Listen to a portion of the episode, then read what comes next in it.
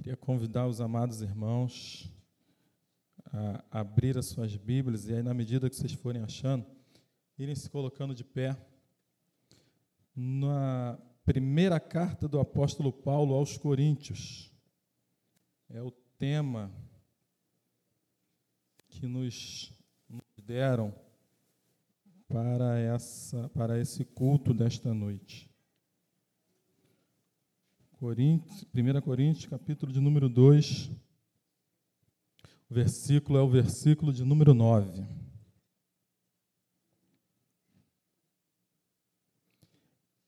Agradecendo aí ao diácono Luiz Carlos e ao diácono Marcão por ter nos convidado para estar aqui essa noite. Nosso coração está alegre, nós estamos gratos por isso. Vou ler ali com vocês ali, ó, no telão. Todos acharam? Quem não achou, é só olhar ali para o Data Show. Mas, como está escrito, nem olhos viram, nem ouvidos ouviram, nem jamais penetrou em coração humano o que Deus tem preparado para aqueles que o amam. Amém? Deus querido, nós te damos graça nessa noite, Senhor. Te agradecemos, Pai querido, por estarmos na Sua casa que privilégio, Senhor, é poder estar num local onde nós falamos que é a sua casa, Senhor, aonde, Pai amado, nós percebemos a sua manifestação atuante, presente, Senhor. Nossos corações ficam, Pai amado, aquecidos. Em meio a esse frio, nós nos aquecemos com o teu santo e glorioso Espírito. Agora, Senhor, nós te pedimos, continua falando aos nossos corações através da Sua palavra, é o que nós te pedimos. E te agradecemos em nome de Jesus. Amém. E graças a Deus. Tome seus lugares, irmãos.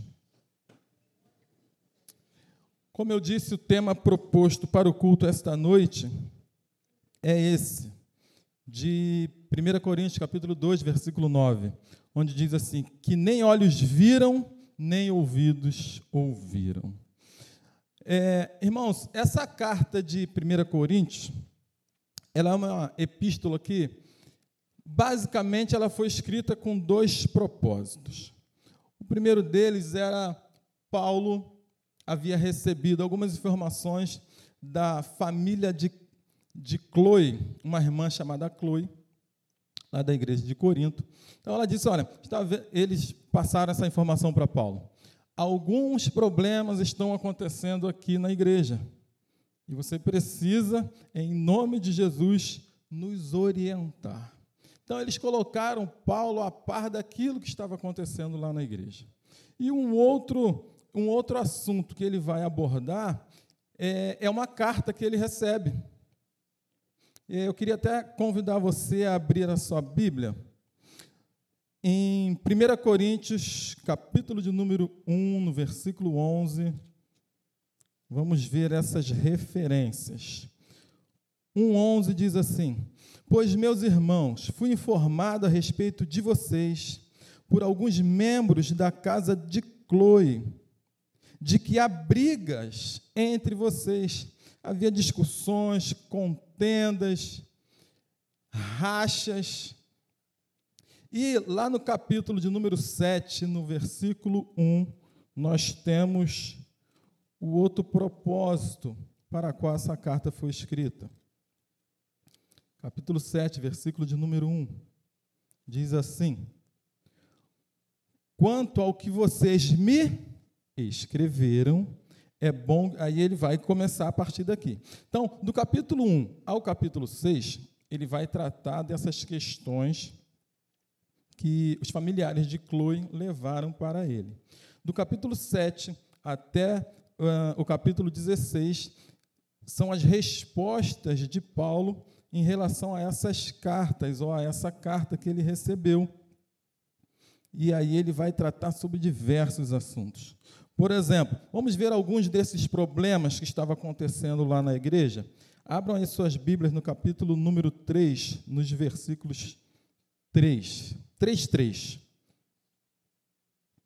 Olha uma das coisas que estava acontecendo lá. Olha. Porque se há ciúmes e brigas entre vocês, será que isso não mostra que são carnais e andam segundo os padrões humanos? Então, dentro da igreja estava acontecendo brigas e discussões. Olha agora o capítulo de número 5, versículo de número 1. Ouve-se por aí que entre vocês existe imoralidade, e imoralidade tal como não existe nem mesmo entre os gentios, isto é, que alguém se atreva a possuir a mulher de seu próprio pai. Então, observem só por esses dois textos como a igreja de Corinto precisava urgentemente da intervenção do Espírito Santo. Então, é, basicamente, ele escreve essa carta para tratar desses dois assuntos: os problemas que estavam acontecendo lá entre os irmãos e responder né, algumas indagações de alguns irmãos lá da igreja de Corinto. E no capítulo 2, que é, é onde está concentrado esse versículo que nós lemos, ou essa chamada do tema da mensagem, é, Paulo ele vai nos mostrar a sabedoria de Deus revelada na mensagem da cruz. Ele vai nos mostrar que jamais a mensagem da cruz será compreendida, será entendida humanamente falando, pelo homem natural. Não existe possibilidade, e é isso que Paulo vai tratar nessa carta, nesse capítulo 2 especificamente, não existe possibilidade do homem natural ter um encontro com essa sabedoria de Deus, se não for pelo Espírito. E é esse assunto que nós vamos tratar essa noite. Por exemplo, a falar em, por falar em revelação de Deus, nós conhecemos é, alguns tipos de revelação de Deus. A revelação natural ou geral, que é através das coisas criadas por Deus. A revelação escrita por Deus, que é a palavra. E a principal de todas as revelações. João capítulo 1, versículo 1 ele era o Verbo e o Verbo estava com Deus e o Verbo era Deus. A principal revelação de Deus para o homem foi a encarnação do próprio Deus. Ele deixa a sua forma é, de Deus e assume a forma humana. Ele habita entre nós para manter um relacionamento comigo, contigo, para que nós, para que a humanidade pudesse, de uma vez por todas, reconhecê-lo como nosso único e suficiente Salvador. Então, essa é, é, a, é por onde nós vamos trilhar nesse capítulo de número 2. Mas, para nós entendermos um pouquinho o capítulo de número 2, eu vou passear um pouquinho, vou iniciar passeando pelo capítulo de número 1. Um. Eu queria ler com vocês dois versículos. Andressa, tem como colocar ali para mim, por favor? 1 Coríntios, versículos 17 e 18. Eu queria que você colocasse na NTLH, por favor. Embora eu esteja aqui com a NAA, mas vamos ler ali. Eu vou ler aqui primeiro e depois eu acompanho ali no telão. Versículo 17 do capítulo 1 diz assim: Afinal, Cristo não me enviou para batizar, mas para pregar o Evangelho, não com sabedoria de palavras, para que não se anule a cruz de Cristo. Paulo deixa claro, irmãos, que a função primordial da igreja é pregar o Evangelho. E ele vai dizer ali, ó, eu não eu não vim para batizar, eu vim para pregar o evangelho e anunciá-lo sem usar a sabedoria, a linguagem, a linguagem de sabedoria, sem a linguagem de sabedoria humana. Eu não vou usar o meu intelecto, eu vou usar simplesmente o poder da morte de, da, de Cristo na cruz do Calvário. E no versículo 18, ele vai completar dizendo o seguinte: Certamente a palavra da cruz é loucura para os que se perdem, mas para nós que somos salvos, ela é poder de Deus. O que, que ele vai? Então ele vai trilhando aí, ele vai dizendo o seguinte: que ele não se preocupa quando ele esteve com os irmãos lá em Corinto, ele não se preocupou em falar da, do seu conhecimento, embora ele tivesse. Mas ele se esvaziou do seu conhecimento, ele mergulhou na história cristocêntrica da vinda de Cristo, do processo de Cristo aqui na terra, até a sua ida à cruz do Calvário. E ele está dizendo o seguinte: é essa mensagem que nós devemos pregar, é essa mensagem que transforma, é essa mensagem que cura, que liberta, é essa mensagem que faz a diferença. Embora eu pudesse usar o meu intelecto, mas eu abri mão do meu intelecto para provar a vocês que é por Jesus na cruz do Calvário que nós venceremos todas e qualquer batalha. É basicamente isso que ele está dizendo. E aí vamos lá caminhar para o versículo 21 e 22 diz assim, versículos 21 e 22 do capítulo 1. Visto que na sabedoria de Deus o mundo não o conheceu por sua própria sabedoria. Deus achou por bem salvar os que creem por meio da loucura da pregação. E no versículo 22. Porque os judeus pedem sinais e os gregos buscam sabedoria. Então, ele vai dizer o seguinte: tanto judeus e gregos não conheceram a sua própria sabedoria, através da sua própria sabedoria, porque era baseada muito em soberba, irmãos.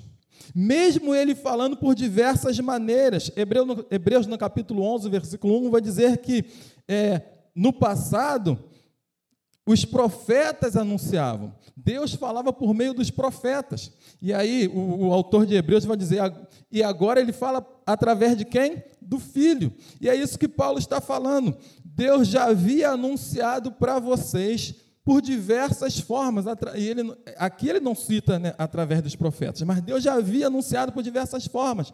Mas o povo judeu, o povo grego, não teve essa condição de ter o conhecimento de Deus, por quê? Porque eles foram com a sua força, com o seu intelecto, com a sua com o seu conhecimento natural, com as suas habilidades. E Paulo está dizendo o seguinte: não é possível conhecer a Deus a partir do nosso intelecto, a partir do nosso conhecimento. Talvez você conheça algumas pessoas que já leram a Bíblia por diversas vezes. E eles dizem o seguinte: não dá para entender nada. Ou então são fábulas, são histórias.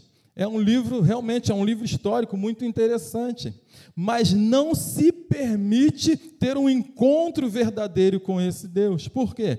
Porque está o seu coração está fechado para as coisas de Deus. Os gregos, eles baseavam o seu conhecimento a partir da filosofia. Então, dificilmente eles teriam um encontro com Deus partindo do pressuposto do seu conhecimento. Capítulo de versículos de número 23 e 25, 23, 24 e 25 diz assim: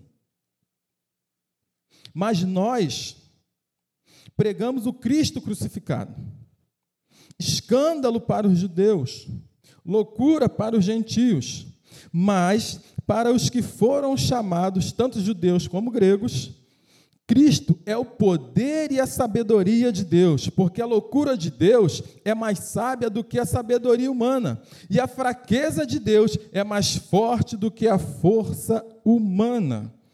Para os judeus, a cruz era um escândalo.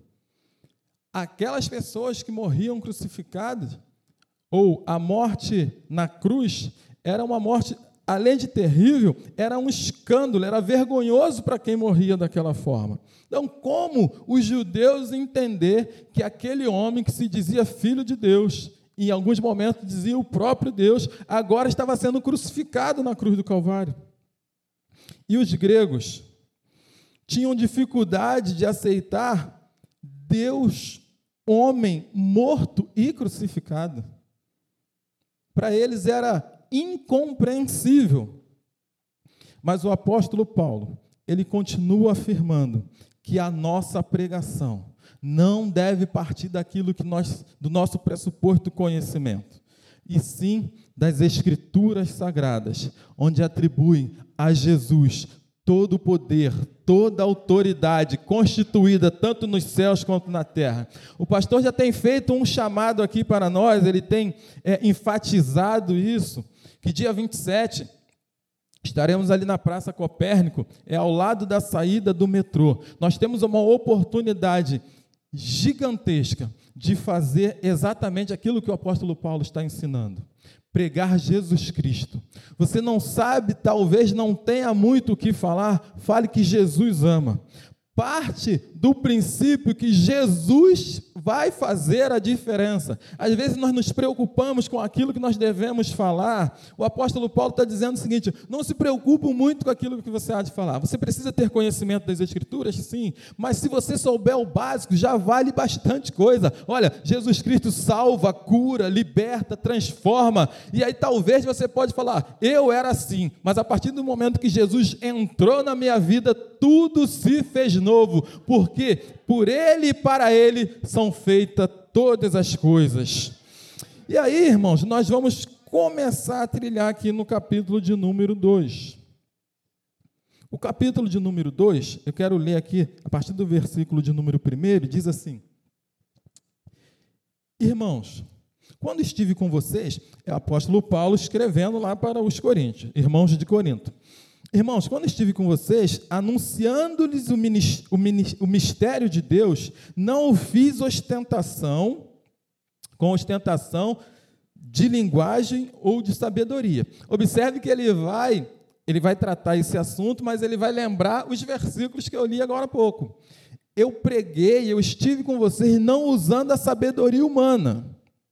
Versículo de número 2: Porque decidi nada saber entre vocês, a não ser Jesus Cristo. Então a palavra dele era Jesus Cristo. De repente você vai estar na praça ou em qualquer outro local falando sobre política, que é um assunto que está em moda. Aproveita, aproveita a política, mas fale de Jesus. Você vai falar de futebol, né? Do Flamengo que está lá em cima, brigando lá para é, pela disputa do campeonato, entrou o assunto do Flamengo, fica mais fácil de você iniciar uma conversa. Sai do Flamengo e injeta Jesus, porque é Ele que vai fazer a diferença. Porque naquela, naquela grande, naquele grande momento, na hora principal onde separa o joio do trigo, não vai ser a política e não vai ser o Flamengo que vai fazer a diferença na sua vida. Quem vai fazer a diferença na sua vida é Jesus Cristo. É aquilo que você vai pregar. É Ele quem faz a diferença. No, cap... no versículo de número 3 diz assim: E foi em fraqueza. Aí agora eu, agora eu tomo isso aqui para mim, tá? Foi em fraqueza e em temor e grande tremor que eu estou aqui agora, não foi isso? É isso que ele diz aqui, ó que eu estive com vocês. É exatamente, eu pego emprestado esse versículo para mim, porque nós sabemos da responsabilidade, irmãos, que é estar aqui anunciando a Jesus. O bom que eu vou fazer exatamente, eu estou fazendo exatamente aquilo que o apóstolo Paulo está orientando aos Coríntios. Não usar o meu intelecto, pelo contrário, até porque se depender do meu intelecto, eu e vocês estão roubados, mas eu estou aqui única e exclusivamente na dependência de Jesus. É Ele que faz a diferença, irmãos. Então é, é, é esse nome que nós estamos pregando, e é esse Jesus que nós falamos que pode e faz toda e qualquer diferença, tanto na minha quanto na sua vida. No versículo de número 4, ele diz assim: A minha palavra e a minha pregação não consistiram em linguagem persuasiva de sabedoria, mas em demonstração do Espírito e de poder, para que a fé de vocês não se apoiasse na sabedoria humana, mas no poder de Deus. A nossa fé, irmãos, ela não pode em momento algum base, se basear naquilo que nós sabemos ou que nós conhecemos. Nós devemos basear sempre a nossa fé no autor e consumador da nossa fé. Nós precisamos sim buscar ao Senhor em todo o tempo enquanto se pode achar. Nós precisamos nos revestir da unção e do poder da autoridade de Deus, para que quando nós abrirmos a boca, seja aqui ou seja lá fora, aí sim flua de nós rios de água águas vivas, porque é pelo Espírito, porque é apesar de nós. É apesar de nós que o Espírito faz as coisas, irmãos. Não é porque nós somos isso ou aquilo outro. Não é porque de repente nós temos um título de diácono, de evangelista. Não, é pela misericórdia do nome do Senhor Jesus que nós podemos sim, como Paulo diz, é, Paulo, Paulo vai falar, posso todas as coisas naquele que me fortalece. Nós podemos sim, em nome de Jesus, irmãos, através do Espírito Santo, nós podemos todas as coisas naquele que nos fortalece. Podemos vencer gigantes, mas podemos também passar por lutas, por tribulações, por adversidades mas aquele que nos fortalece, ele é fiel.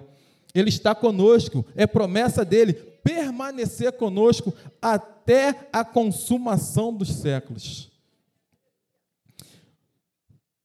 No versículo de número 6, ele diz assim: Aliás, agora, irmãos, a partir do versículo 6, eu vou começar a entrar no tema da mensagem. E aí eu, eu escrevi algo aqui para que eu não pudesse esquecer. Portanto, meus irmãos, a partir dessa introdução, qual é a verdadeira sabedoria que revela aquilo que nem olhos viram, nem ouvidos ouviram? O tema da mensagem é exatamente esse. A verdadeira sabedoria que revela aquilo que nem olhos viram, nem ouvidos ouviram.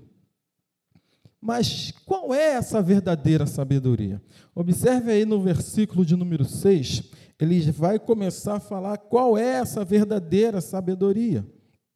Capítulo 2, versículo 6, ele diz: No entanto, transmitimos sabedoria entre os que são maduros, talvez na sua versão possa estar os experimentados. Ele está dizendo o seguinte: que ele transmitiu a sabedoria para aqueles experimentados na fé, para os experimentados na fé. Diferente, ele vai seguir aí, ó. não, porém, a sabedoria deste mundo. Então, irmãos, a verdadeira sabedoria que revela aquilo que nem olhos viram, nem ouvidos ouviram, não é a sabedoria deste mundo. A gente vai partir desse princípio, daquele que não é. Pois a verdadeira sabedoria é para os experimentados na fé, diferente da sabedoria que ensina a partir do conhecimento natural. E aí eu quero, eu gostaria de te convidar a abrir lá em Tiago. Você consegue colocar aí para mim, Andressa? Tiago capítulo 3, versículos 13 ao 16. Olha só como Tiago vai tratar essa questão da sabedoria deste mundo. Tiago, capítulo de número 3, dos versículos 13. Isso aí. Ele diz assim: ó, Existe entre vocês alguém que seja sábio e inteligente? Pois então, que prove isso pelo seu bom comportamento e pelas suas ações, praticadas com humildade e sabedoria. Então, se alguém é sábio, deixa lá rapidinho, Andressa. Se alguém é sábio e inteligente, prove isso com sabedoria, através das suas ações, com, com humildade e sabedoria. Pula aí agora, Andressa. Mas, se no coração de vocês existe inveja, amargura, egoísmo, então não mintam. Versículo 15. Contra a verdade, gabando-se serem sábios. Versículo de número 16. Essa espécie de sabedoria não vem do céu, ela é deste mundo, é da nossa natureza e é diabólica. Versículo de número 16. Pois onde há inveja e egoísmo, há também confusão e todo tipo de coisas mais. Há também confusão. O que estava acontecendo na igreja de Corinto? Confusão. A sabedoria que vem deste mundo, ela acaba funilando e chegando, ó, inveja, contendas, confusões. Mas não é essa sabedoria que revela aquilo que só olhos viram, nem olhos viram e nem ouvidos ouviram. A sabedoria A verdadeira sabedoria que revela aquilo que olhos, nem olhos viram, nem ouvidos ouviram, também não é a sabedoria dos príncipes poderosos deste mundo. Também está no versículo de número 6. Voltando lá para 1 Coríntios capítulo 2, versículo 6 diz assim: Não, porém, a sabedoria deste mundo, nem a dos poderosos desta época, que não que são reduzidos a nada. Pois estes doutores e filósofos, tanto do passado como do presente, não possuem nada para nos acrescentar, irmãos. Por isso, que não é através dos doutores deste século que nós teremos o conhecimento da verdadeira sabedoria. E aí eu lembrei do próprio apóstolo Paulo, quando ele esteve lá no Areópago, lá em Atenas. Diz o texto de Atos, capítulo 17, que ele discutia com os filósofos. Discutia com os filósofos acerca, ele observa né, a, o cenário, ele faz uma, uma vistoria e ele observa que é, aquela, aquele, aqueles irmãos, aquelas pessoas de Atenas, eles eram muito devotos adoravam tudo quanto é tipo de imagem e escultura, inclusive com medo de deixar de agradar a qualquer divindade, eles ergueram um altar e colocaram lá ao Deus desconhecido. O que, que, eles queriam dizer com isso? Se porventura existe um Deus que nós não conhecemos, até para esse Deus nós vamos levantar um altar. E aí o apóstolo Paulo, pega essa questão e fala: esse Deus que vocês adoram, que vocês chamam desconhecido, é esse Jesus que eu prego, é esse que morreu, mas que ao terceiro dia ressuscitou, e é Ele que tem nos dado vida, força e disposição para pregar em tempo e em fora de tempo. É a Jesus que o apóstolo Paulo estava pregando. E aí, irmãos, terceiro ponto é Tal sabedoria, que tal sabedoria é essa? Qual é a verdadeira sabedoria que pode é, que pode trazer, que nós podemos, que revela aquilo que nem olhos viram, nem ouvidos ouviram. Tal sabedoria só pode ser encontrada na sabedoria de Deus. Acompanhe aí no versículo de número 7. 1 Coríntios, capítulo 2, versículo de número 7, diz assim: Pelo contrário, transmitimos a sabedoria de Deus em mistério, a sabedoria que estava oculta e que Deus predeterminou desde a eternidade para a nossa glória. Então ele está dizendo o seguinte: que a verdadeira sabedoria ela não é encontrada no mundo, não é encontrada nos poderosos dessa época, mas ela só pode ser encontrada na sabedoria de Deus que estava oculta em mistério. Essa sabedoria que esteve oculta em mistério, irmãos, para a honra e glória do Senhor, ela não está mais oculta. Ela é a sabedoria que Tiago chama de sabedoria que vem do alto. Tem como ir lá para Tiago de novo, Andressa? Capítulo de número 3, versículos 17 e 18. Se eu for mais rápido, eu vou por aqui. Tiago 3, 17, 18. Tiago vai chamar essa sabedoria, ele vai dizer o seguinte: Mas a sabedoria lá do alto é, primeiramente, pura, depois, pacífica, gentil, amigável, cheia de misericórdia e de bons frutos, imparcial, sem fingimento.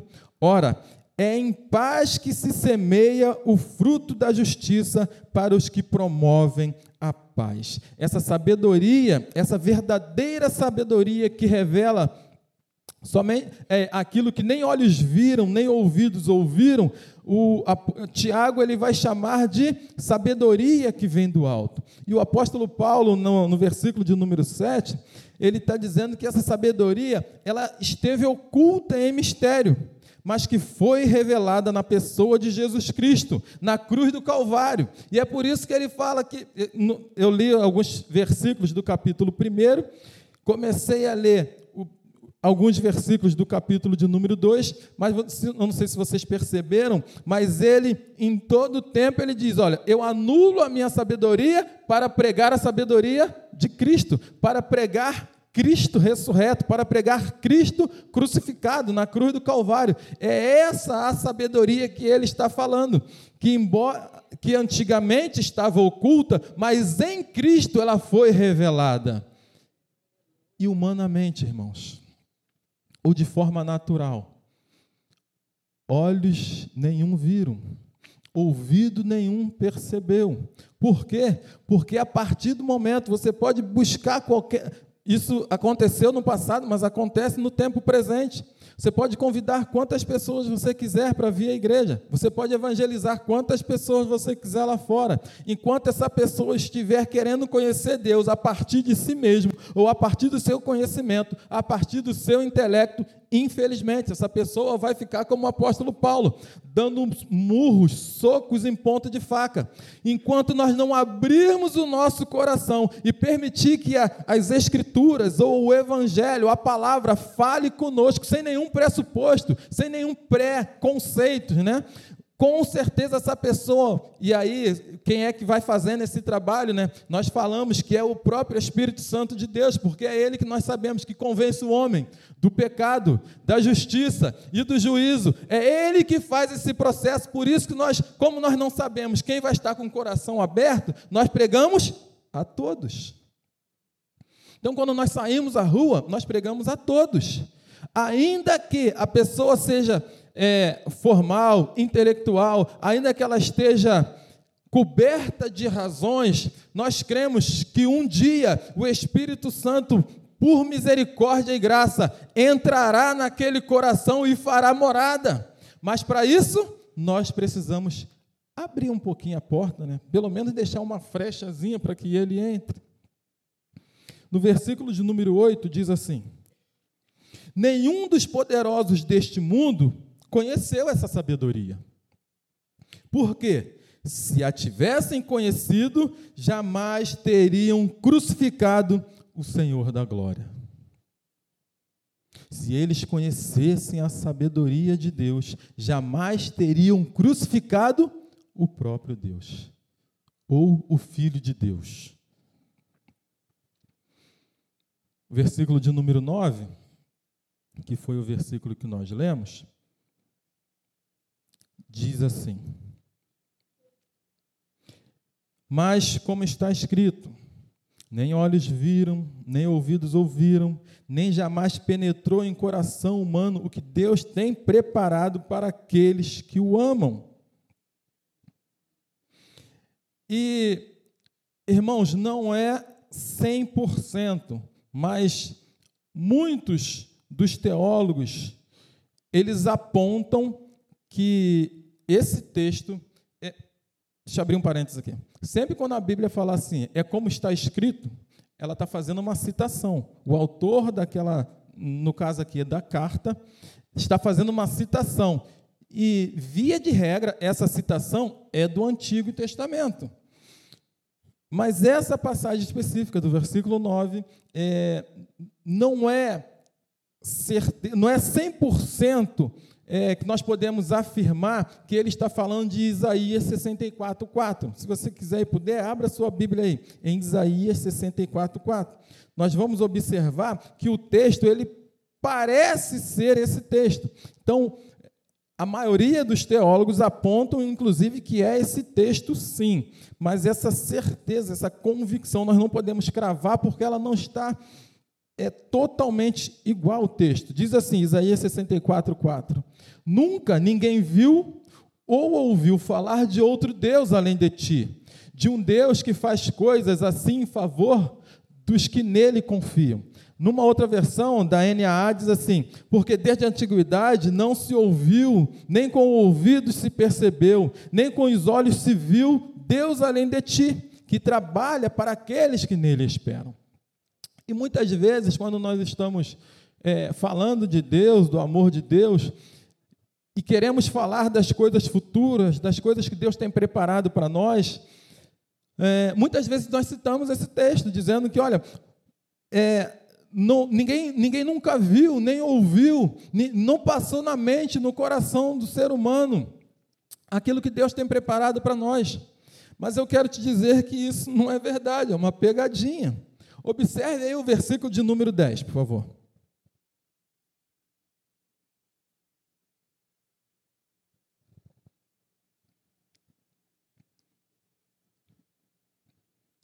Vou deixar vocês observarem primeiro, depois eu vou ler. Diz assim, vou ler o 9. Mas como está escrito, nem olhos viram, nem ouvidos ouviram, nem jamais penetrou no coração humano que Deus tem preparado para aqueles que o amam. Deus, porém, revelou isso a nós por meio do Espírito. Opa, então já foi revelado. Lembra que nós dissemos que foi revelado na pessoa de Jesus na cruz do Calvário? A revelação que ele está se referindo aqui é Jesus. Ele é a revelação que estava escondida, que estava oculta. Ele é a sabedoria de Deus. Olha, vou dar continuidade aqui no texto. Porque o Espírito sonda todas as coisas, até mesmo as profundezas de Deus. Versículo 11: Pois quem conhece as coisas do ser humano, a não ser o próprio ser humano? Que nele está. Assim, ninguém conhece as coisas de Deus, a não ser o Espírito de Deus. Então preste atenção.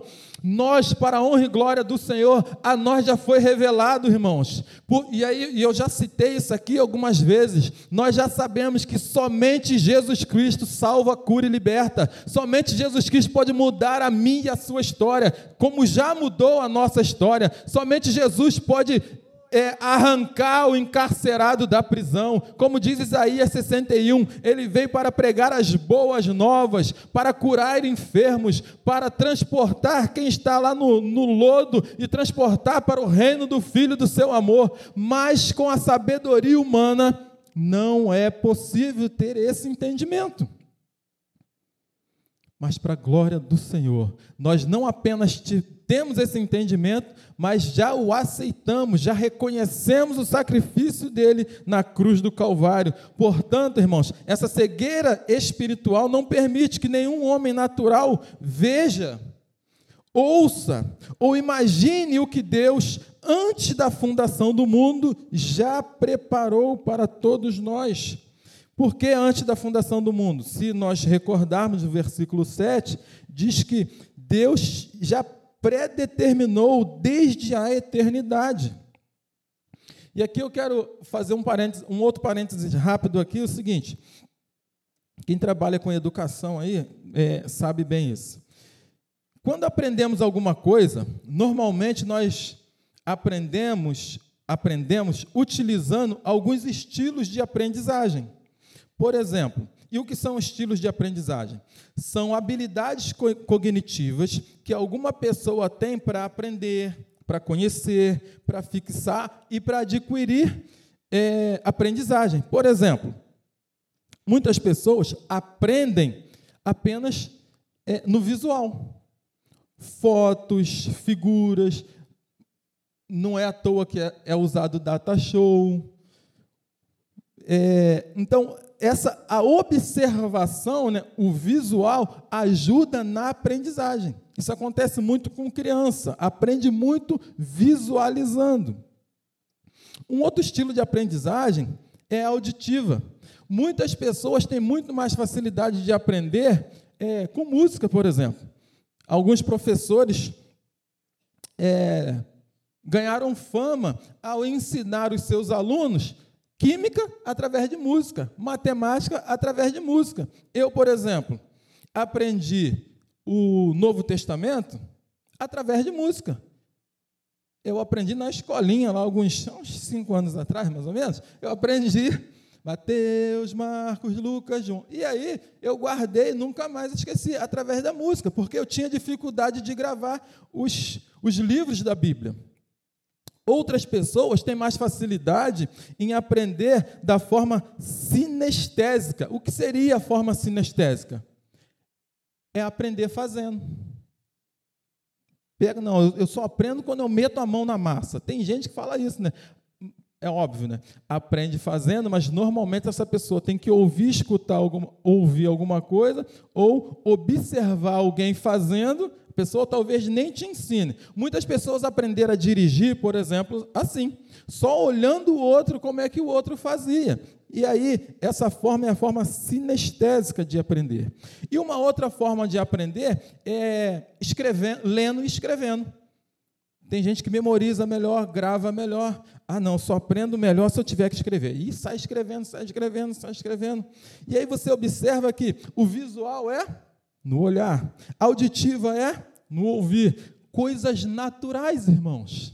Mas aí eu torno a dizer: as coisas de Deus não são conhecidas naturalmente, elas são conhecidas espiritualmente. Nós não é na nossa força, no nosso intelecto que nós vamos conhecer. Por isso que ele diz lá: nem olhos ouviram, nem ouvidos ouviram, porque os poderosos deste século ele estava se referindo no passado, mas nós podemos acrescentar Podemos falar isso como se fosse no presente. Quantas pessoas inteligentíssimas que eu e você nós conhecemos, falam assim: meu Deus, como essa pessoa ainda não teve um encontro com Jesus, o que, que está faltando? A Bíblia está aí e ela já leu a Bíblia, mas se for partir do pressuposto do seu conhecimento, se não permitir, não se permitir a entrada do Espírito Santo para fazer a diferença, essa pessoa vai continuar lendo, lendo como se fosse um livro qualquer.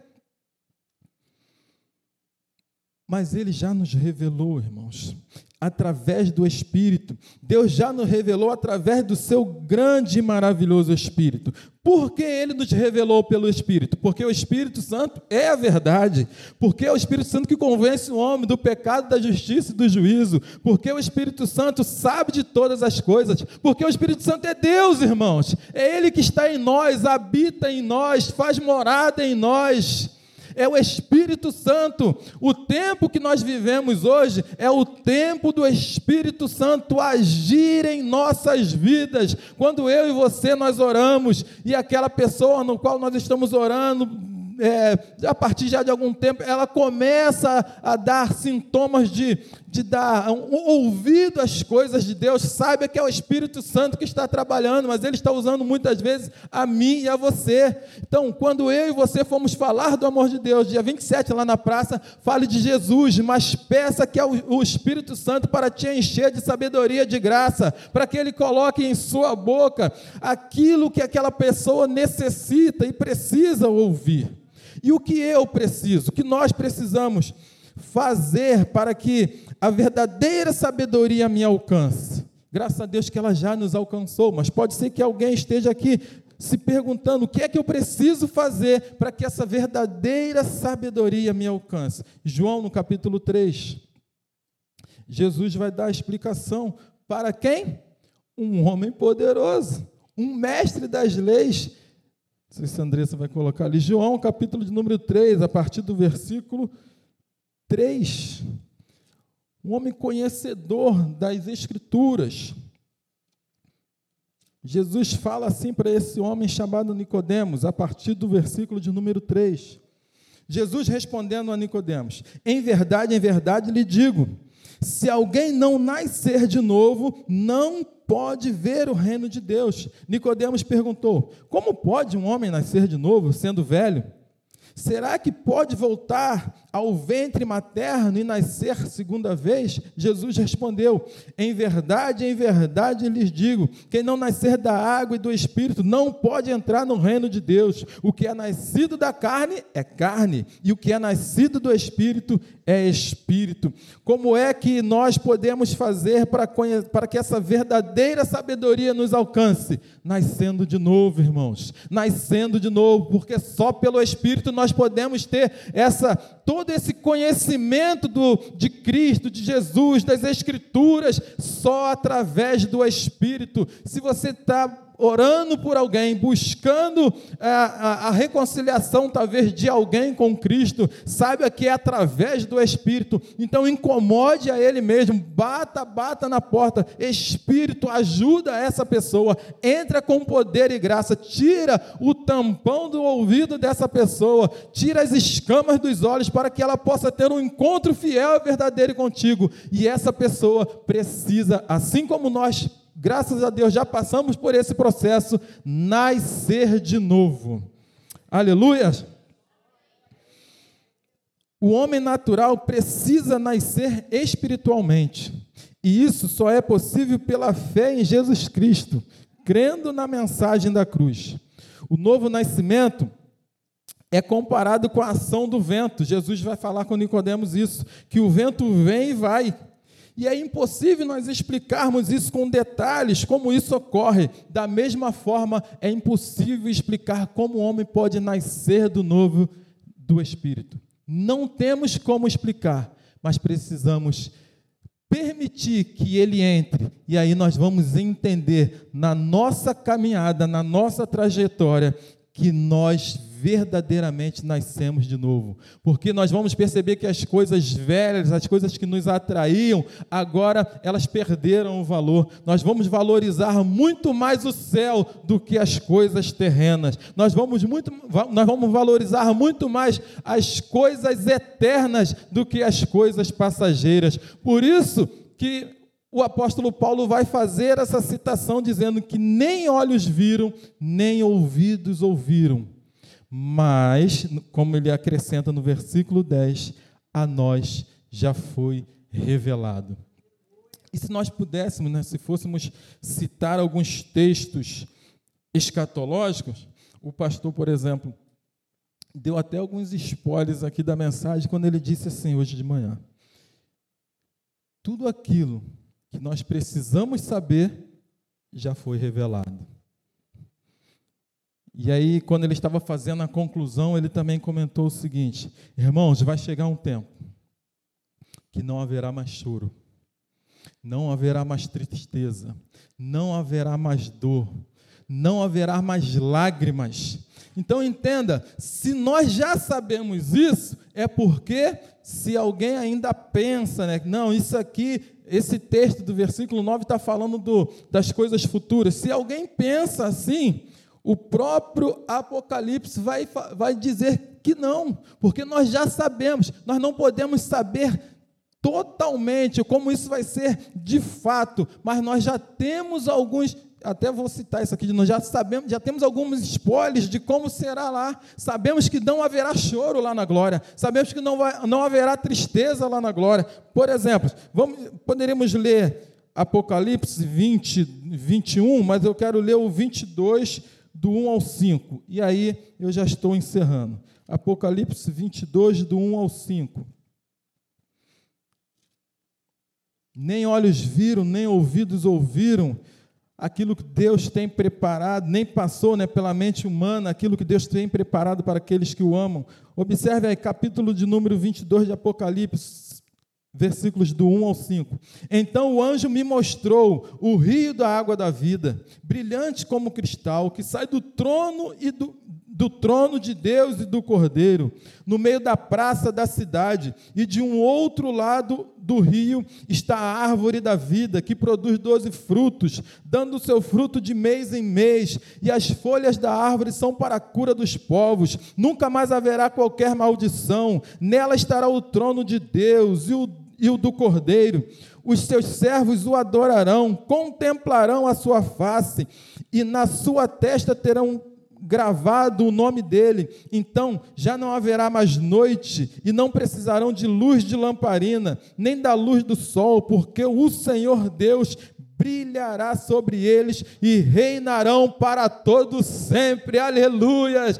Isso já está reservado, preparado para aqueles que um dia já foi revelado, já nos foi revelado aquilo que nem olhos viram, nem ouvidos ouviram, aquilo que não penetrou no coração de muitos poderosos da nossa época, muitos sábios da nossa época. Para nós, né, o próprio apóstolo Paulo vai dizer que Aquilo que para eles é loucura, para nós é poder de Deus. O Espírito Santo, Jesus Cristo ressurreto, é poder de Deus. E é por ele e através dele que nós vencemos o maligno. A sua palavra diz, as Escrituras vão dizer que aquele que é nascido de Deus, aquele que é nascido de novo, o maligno não nos toca. Aleluia.